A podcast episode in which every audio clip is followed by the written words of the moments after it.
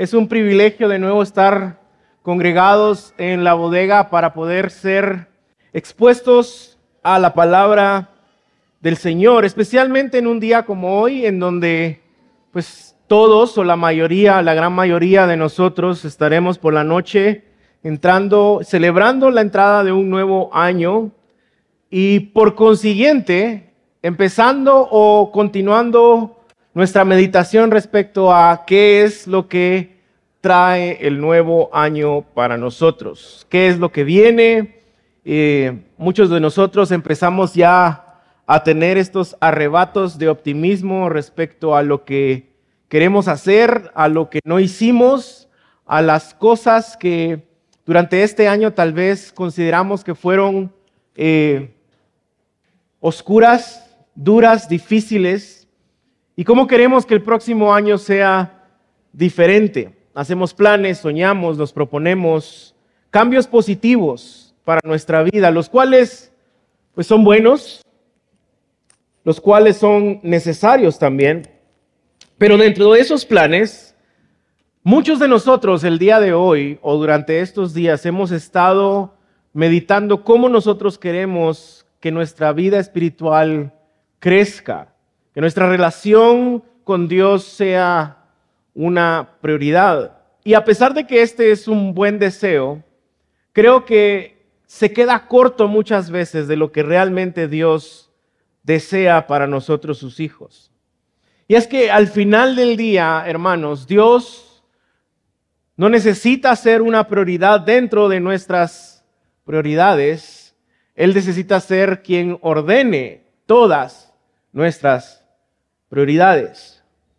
Al final del día es Dios en quien se debe centrar todo lo que nosotros somos y todo lo que nosotros hacemos. Así que muchas veces creo que nos quedamos cortos al meditar cómo queremos hacer de Dios una prioridad. Y es que al final vivir eh, como ciudadanos del reino de Dios tiene implicaciones mucho más profundas de lo que pensamos. Cuando nosotros entendemos que a pesar de que vivimos en un reino terrenal y carnal, nosotros somos ciudadanos de un reino espiritual, entendemos y vemos que el reino del Rey Jesús funciona realmente de forma muy diferente al reino o a los reinos de este mundo. Y eso es muy peligroso porque muchas veces nosotros somos tentados a querer planificar alrededor de cosas que el mundo considera valiosas, pero no necesariamente aquellos que vivimos en el reino del Rey Jesús deberíamos de considerar valiosas.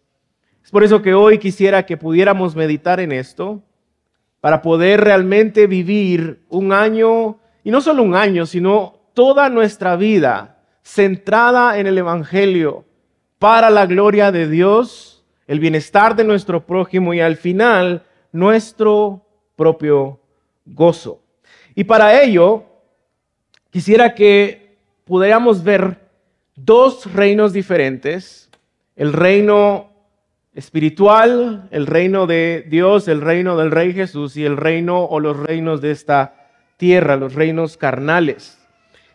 Y cada uno de estos reinos tiene tres elementos, según autores como Tim Keller o Herman Ridderbos. Tienen tres elementos, cada reino, cualquier reino tiene siempre estos tres elementos.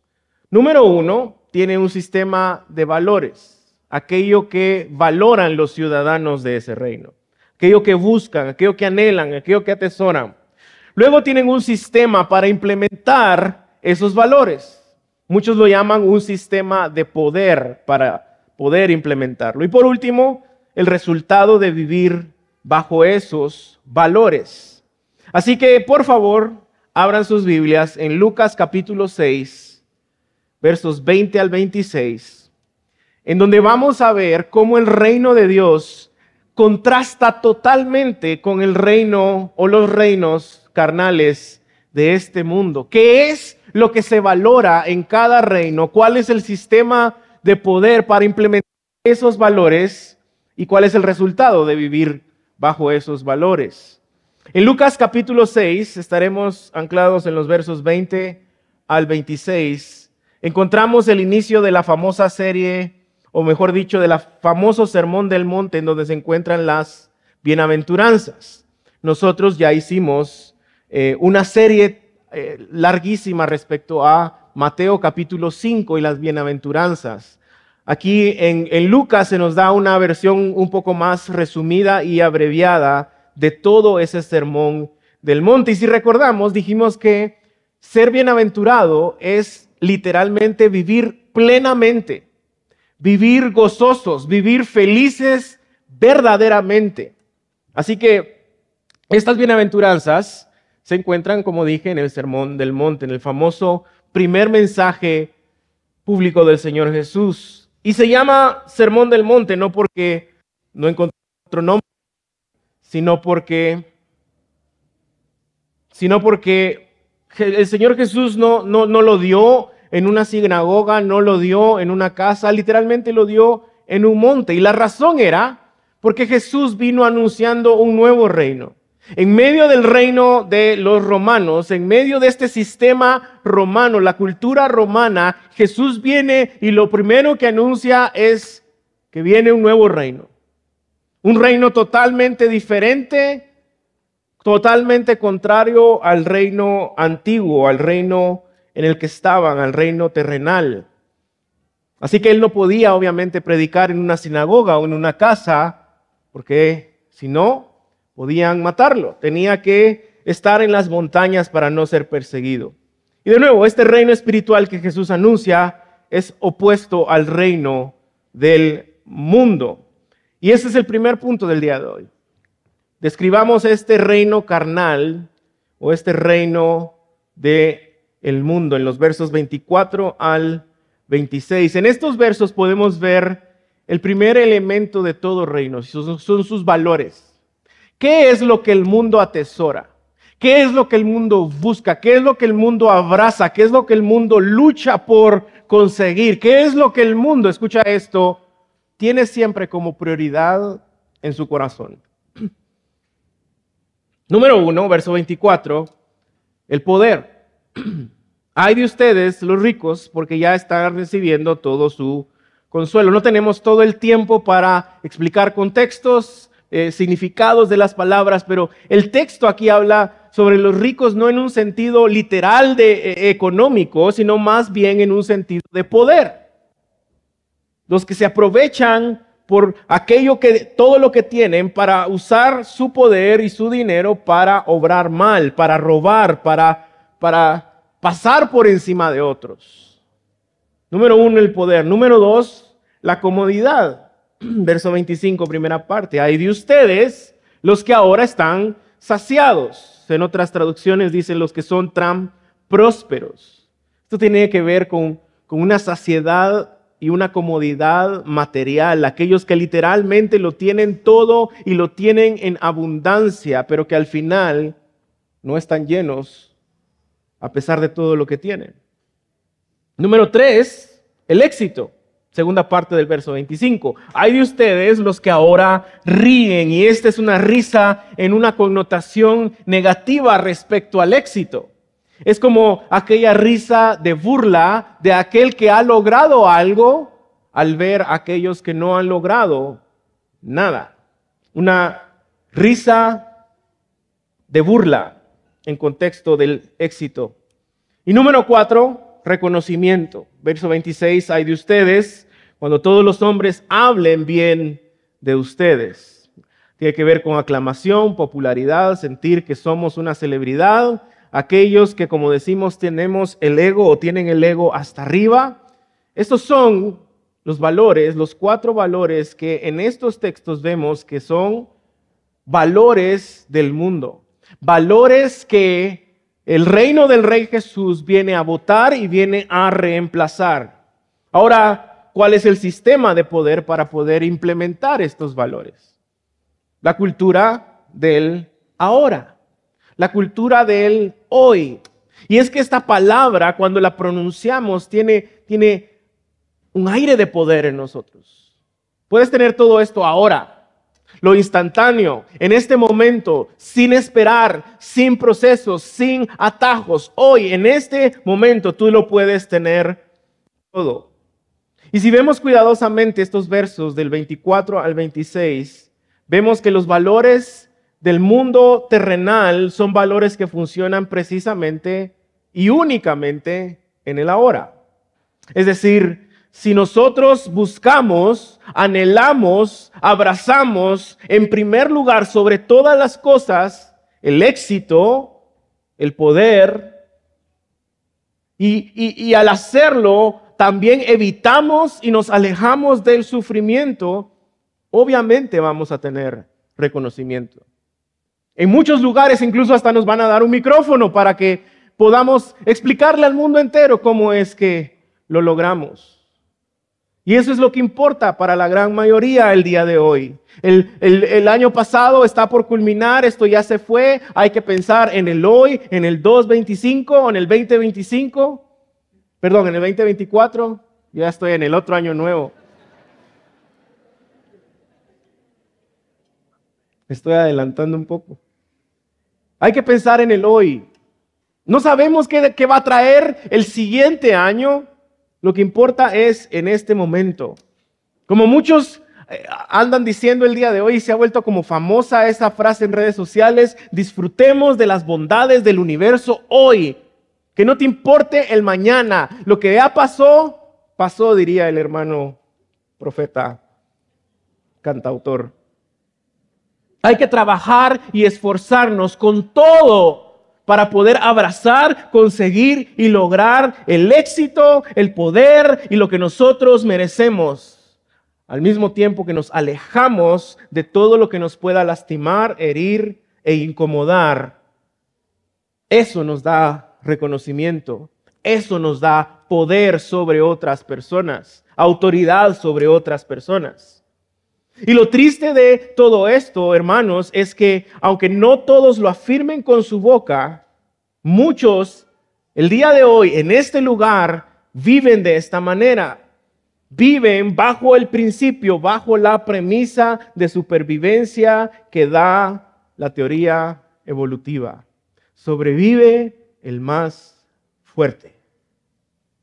No hay lugar para los débiles, no hay lugar para los lastimados, no hay lugar para los marginados, no hay lugar para los que sufren.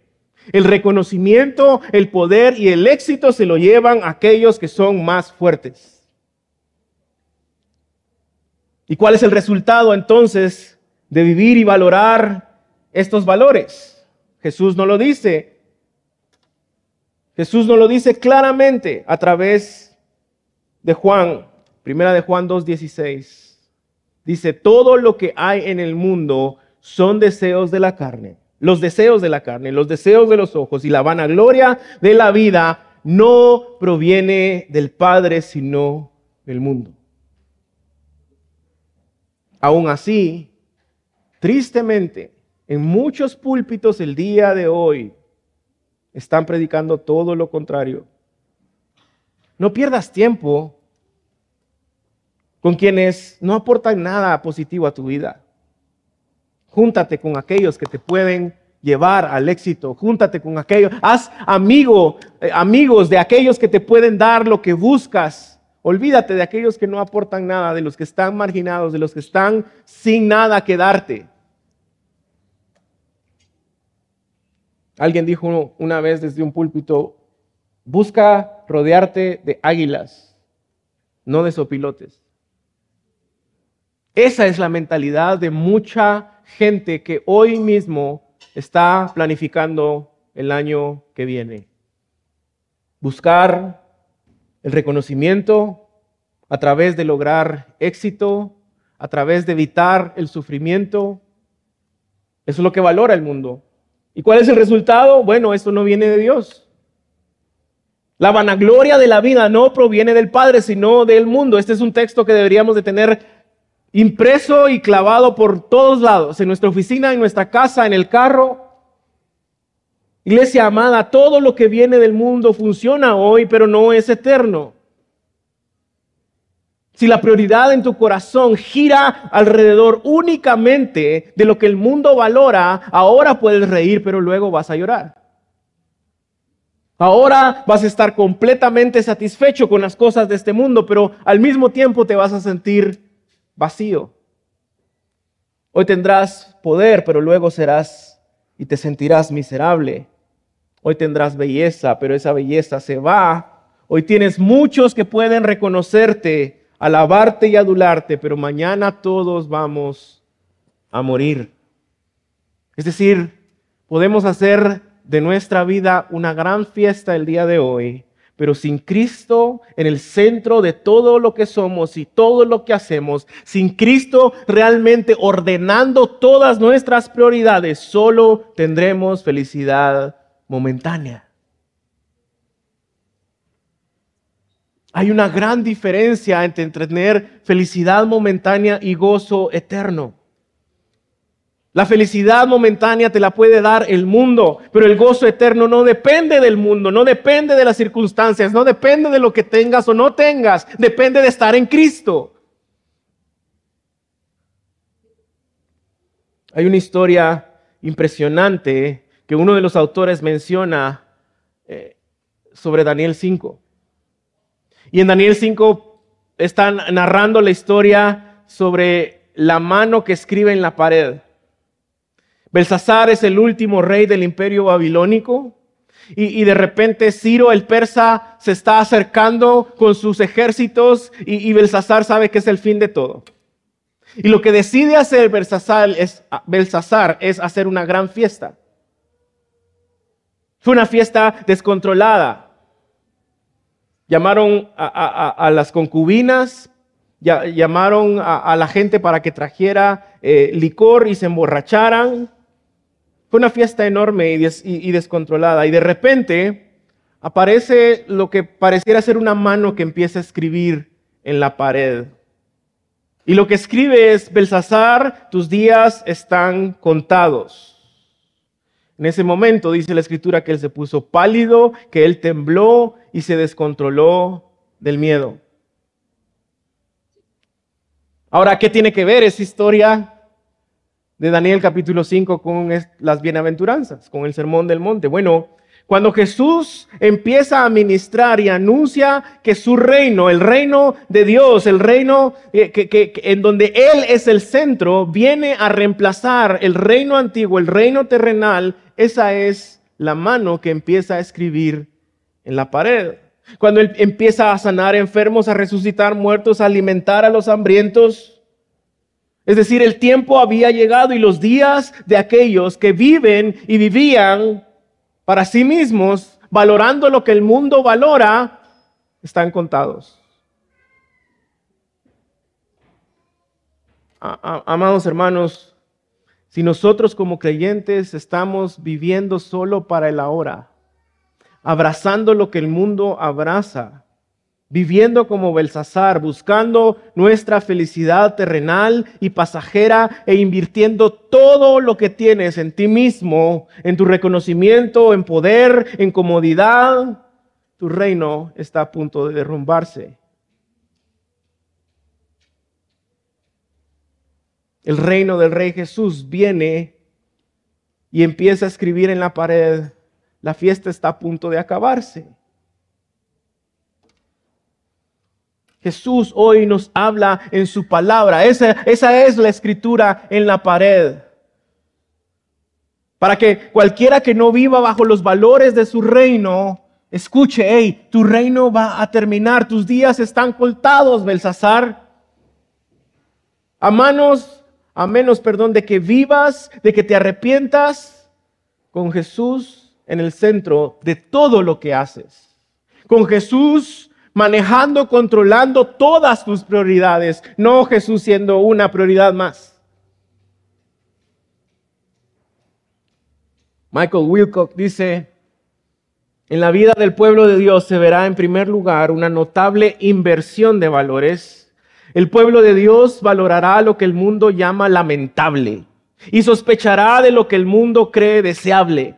En otras palabras, la marca de lo que te hace cristiano es una inversión de valores. Las cosas que el mundo considera lamentables son las que debemos valorar. Escucha esta, esta última frase, esta última línea. Las cosas que el mundo considera lamentables son las que debemos valorar. Y muchos a esto le llaman masoquismo. No lo entienden, no hace sentido en su corazón. ¿Cómo es que mm, como cristianos no debemos buscar y abrazar primero nuestra comunidad, nuestro reconocimiento, el éxito, el bienestar? ¿Cuál es el propósito de vivir la vida si no es para eso?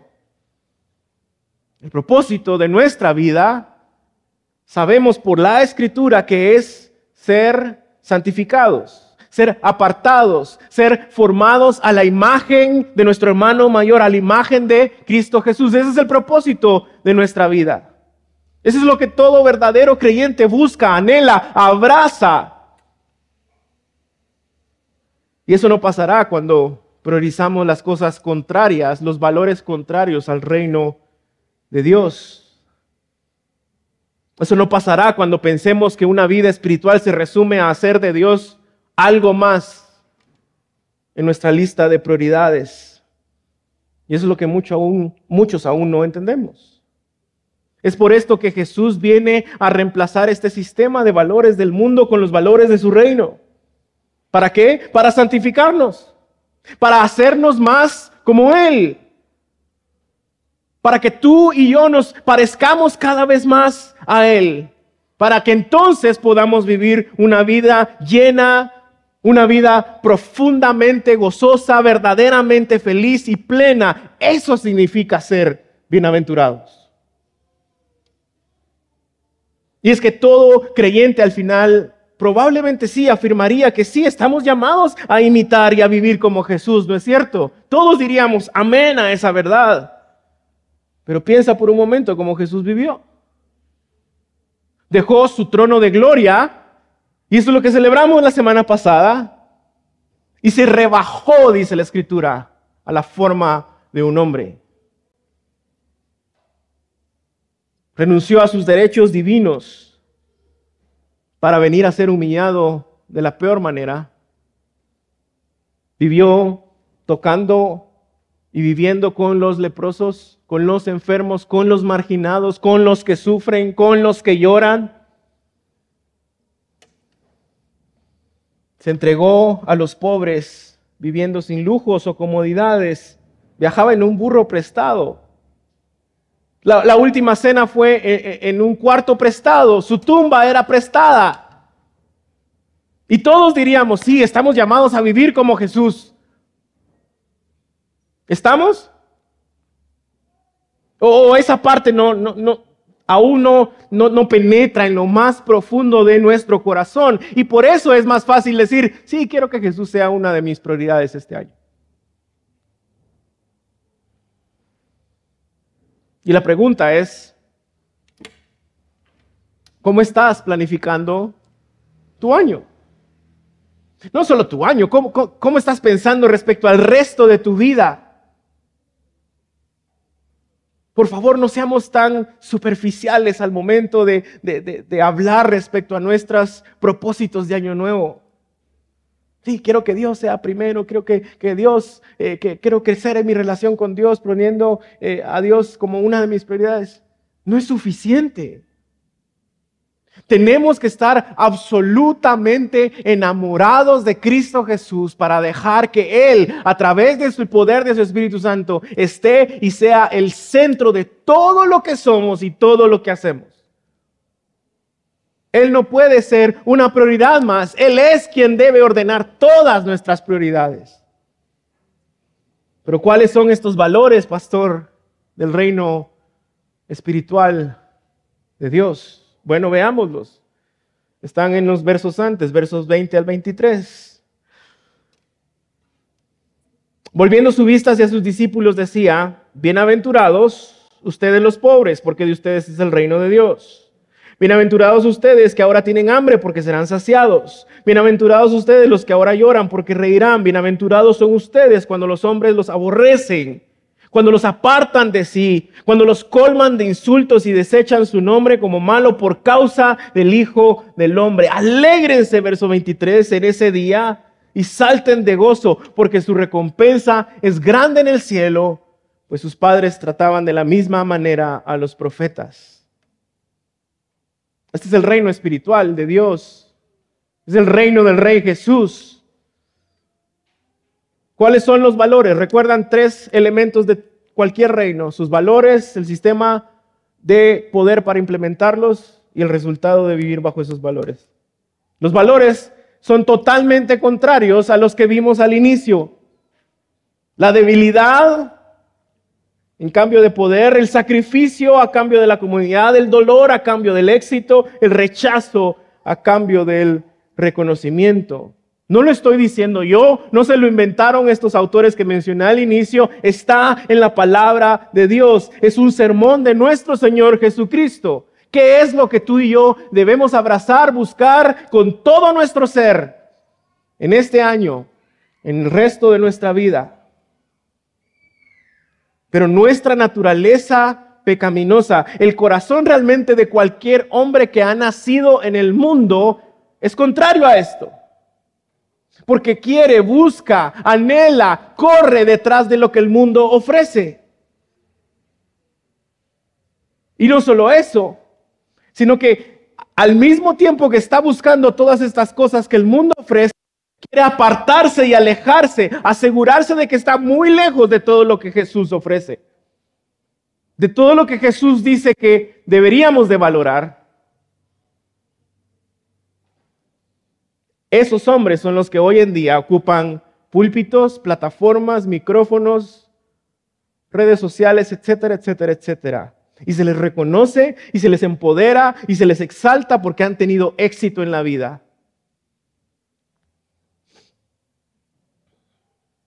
Pero es por esta razón al final que un verdadero creyente no prioriza estas cosas y no vive atado, amarrado y esclavizado a lo que el mundo valora. E, en otras palabras, los creyentes no viven controlados por estas cosas que el mundo cree que deberían ser la prioridad. Ahora, quiero dejar esto muy claro. No estamos predicando un evangelio que no está en las escrituras. No estamos en contra de que alguien tenga estas cosas.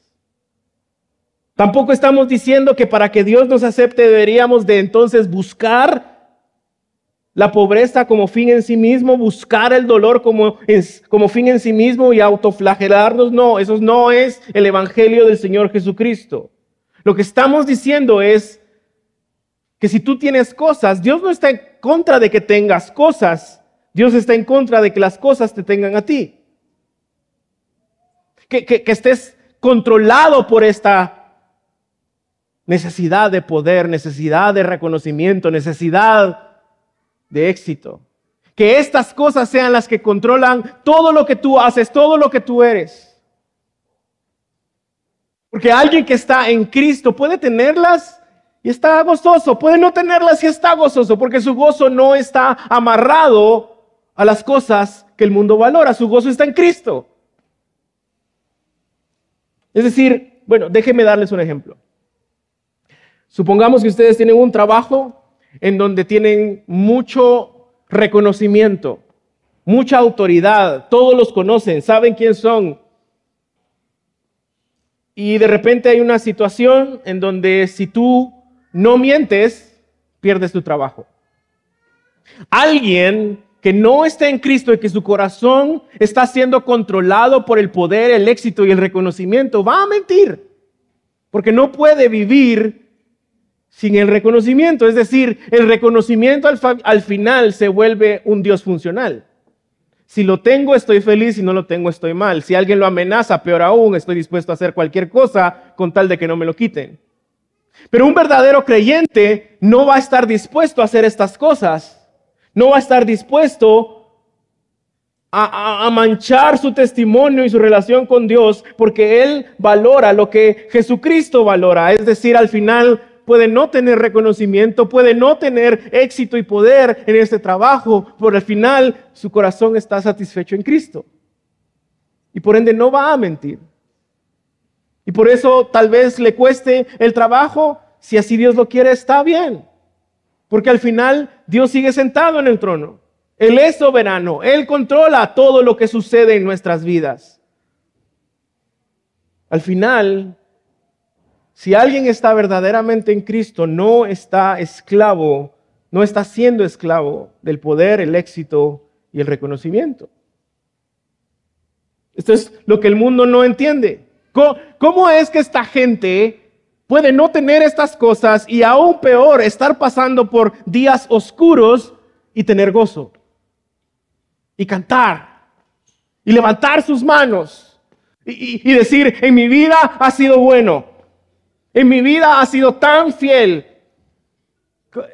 ¿Cómo, cómo funciona eso? ¿Cómo pueden andar en valle de sombra de muerte y aún así tener paz? la respuesta está en el mismo texto. Porque Jesús es nuestro pastor. Porque valoramos más lo que Jesús, el Rey Jesús valora y nos dice que debemos de valorar. La respuesta también está en el texto, verso 21, segunda parte. Bienaventurados, recuerden, felices verdaderamente, plenos, llenos, gozosos, en paz. Ustedes los que lloran, porque ahora reirán. Estas son como algunas contradicciones para hacernos ver esto que usa Lucas.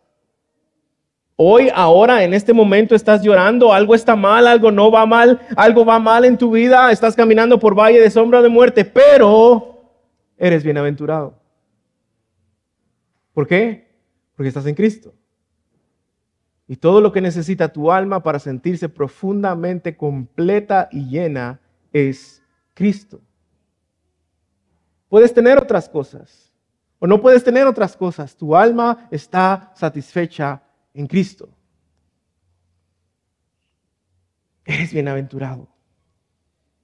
Otra contradicción la encontramos en el verso 23. Alégrense en ese día y salten de gozo porque su recompensa es grande en el cielo. Estos son los textos que muchos odian. Marx odiaba este texto Ah, es el, opio de la gente, el opio del, del mundo. ¿Cómo se supone que yo debo confiar en un futuro que no veo y creer en alguien que no veo, que controla todo lo que yo no puedo ver? No, se disfruta lo que puedo ver, se disfruta lo que puedo vivir hoy. Ese es el evangelio de muchos hoy. Pero noten que el texto no, no está hablando de un tiempo futuro. No, dice, alégrense en este día, salten en este día de gozo. ¿Qué día? No está hablando del día futuro del juicio, donde Él venga por su iglesia, está hablando del día en que somos rechazados. ¿Por qué? Porque el versículo 23 está después del verso 22. Lean conmigo. Bienaventurados ustedes cuando los hombres los aborrezan, cuando los apartan de sí, cuando los colmen de insultos y desechen su nombre como, como algo malo por causa del Hijo del Hombre. Alégrense en ese día y salten de gozo porque su recompensa es grande en el cielo. Pues sus padres también trataban así a los profetas. Pero ¿cómo puede alguien alegrarse en un día así? En un día oscuro, en medio del valle de la sombra y de la muerte. Eso es precisamente lo que pasa en Hechos 7, cuando Esteban está a punto de ser apedreado hasta morir. Él va a ser ejecutado. ¿Cómo puede él estar gozoso, valiente y hasta feliz, diríamos? Leamos el verso 55 de Hechos 7. Pero Esteban estaba lleno del Espíritu Santo. Era un verdadero creyente. Él encontraba su gozo en Cristo no en las cosas de este mundo, no en el reconocimiento de aquellos que estaban por apedrearlo.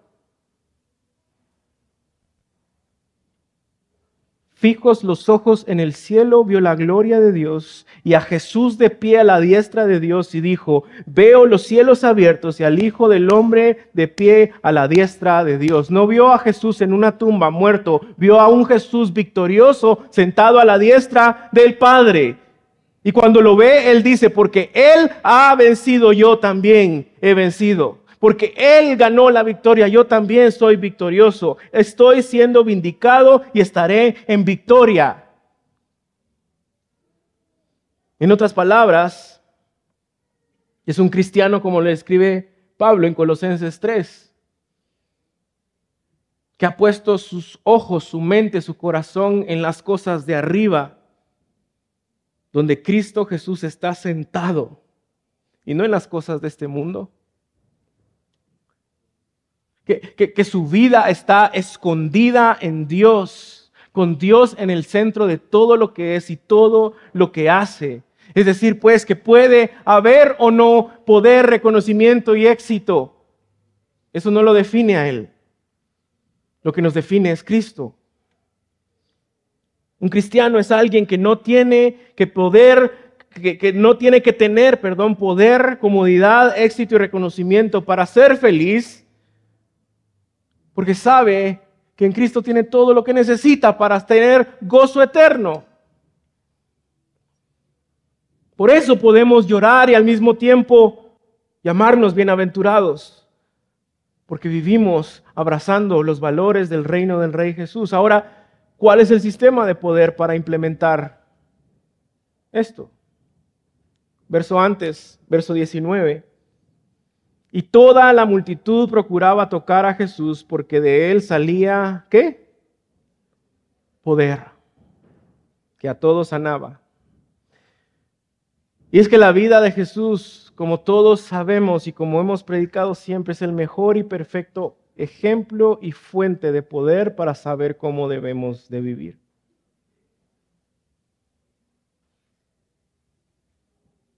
Aunque Él es el rey, viene y se humilla y sufre como el peor de los sirvientes, como, como el más rechazado, le infringen dolor, en su debilidad lo sacrifican y es Jesús mismo que está diciendo en este sermón, no te enojes si te rechazan.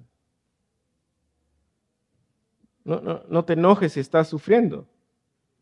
Porque si estás en Cristo, esto te santifica, esto te hace como Cristo. Y si estás llorando por eso, recuerda que así como siempre también ha sido con los profetas. E-, eso es lo que dice el texto también. Sus padres hacían lo mismo con los profetas. Díganme un profeta que tuvo popularidad, éxito, comodidades. No. Fueron, fueron rechazados. Fueron humillados. Cuanto más el profeta con P mayúscula, el profeta de profetas. Jesús es el ejemplo perfecto de alguien que vive los valores del reino de Dios. Pero Jesús no se resume a ser solo un buen ejemplo. Eso sería una tragedia predicarlo. Si Jesús fuera solamente un ejemplo, nadie podría seguirlo. Y por eso es que necesitamos entender el Evangelio, hermanos. La razón por la cual Jesús puede decirnos que aunque estemos llorando podemos alegrarnos es porque Él recibió el castigo cósmico que tú y yo merecíamos.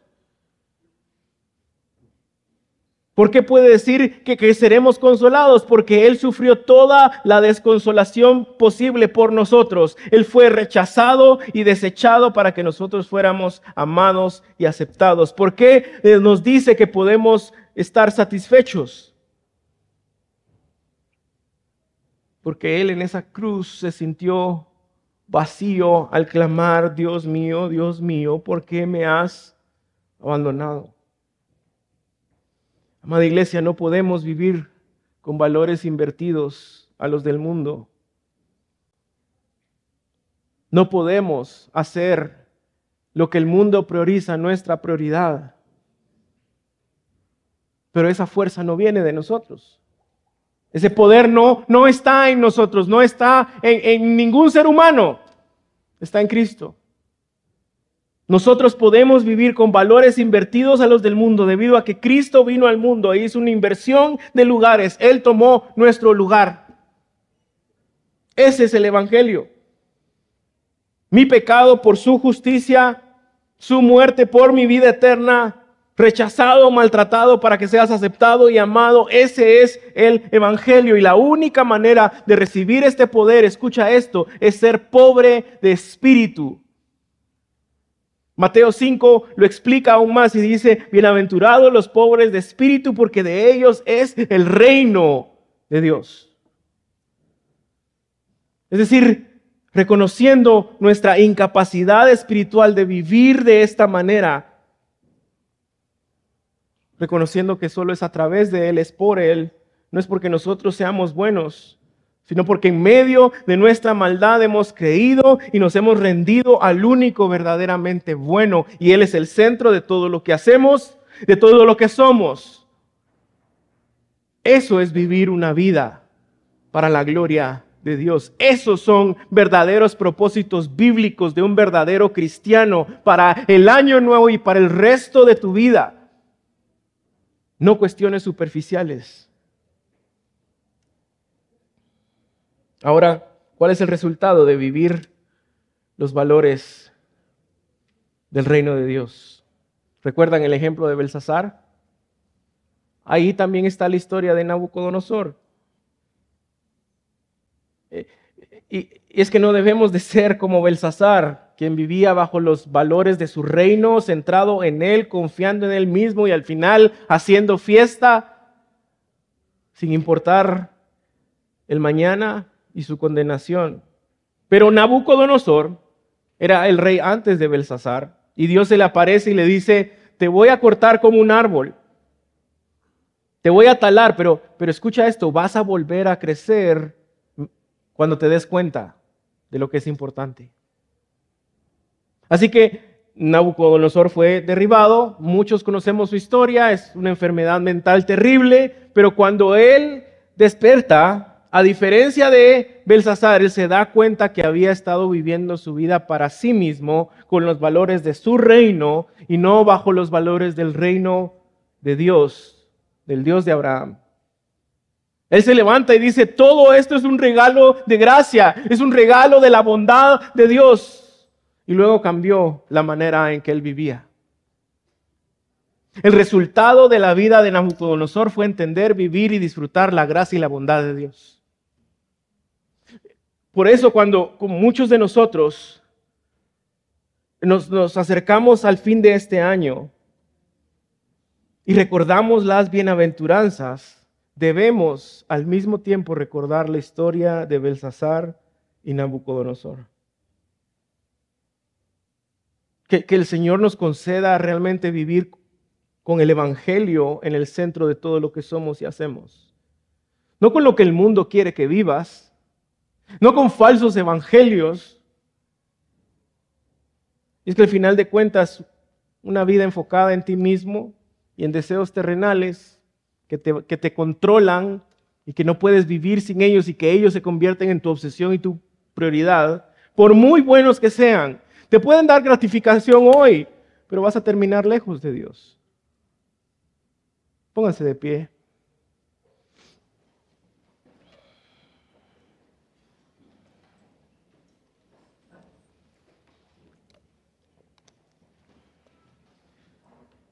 Amada iglesia, ¿cuál es tu anhelo para este año? ¿De qué estás tratando de, huir ¿Qué, es lo que quieres buscar con todo tu corazón?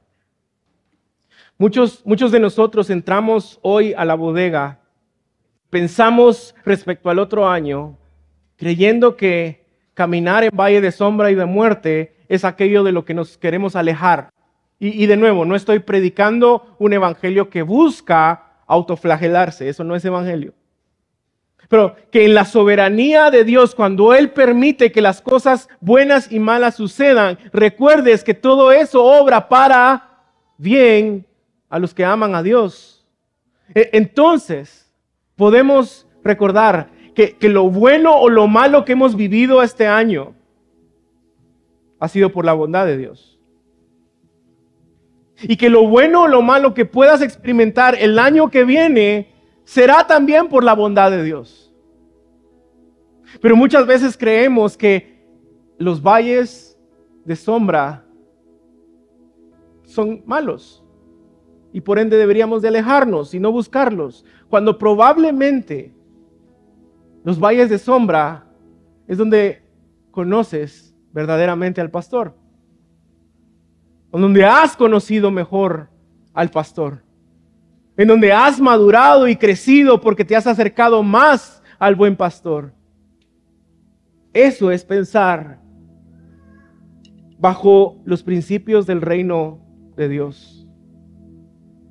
Eso es pensar teniendo a Dios en el centro. Te invito a que hoy inclines tu cabeza y ahí medites. ¿Qué quieres para este año que viene? Y que sea lo que sea que estás tratando de olvidar de este año o agradecer de este año o lo que quieras evitar el otro año o buscar el otro año, recuerdes la bondad de Dios en medio de todo.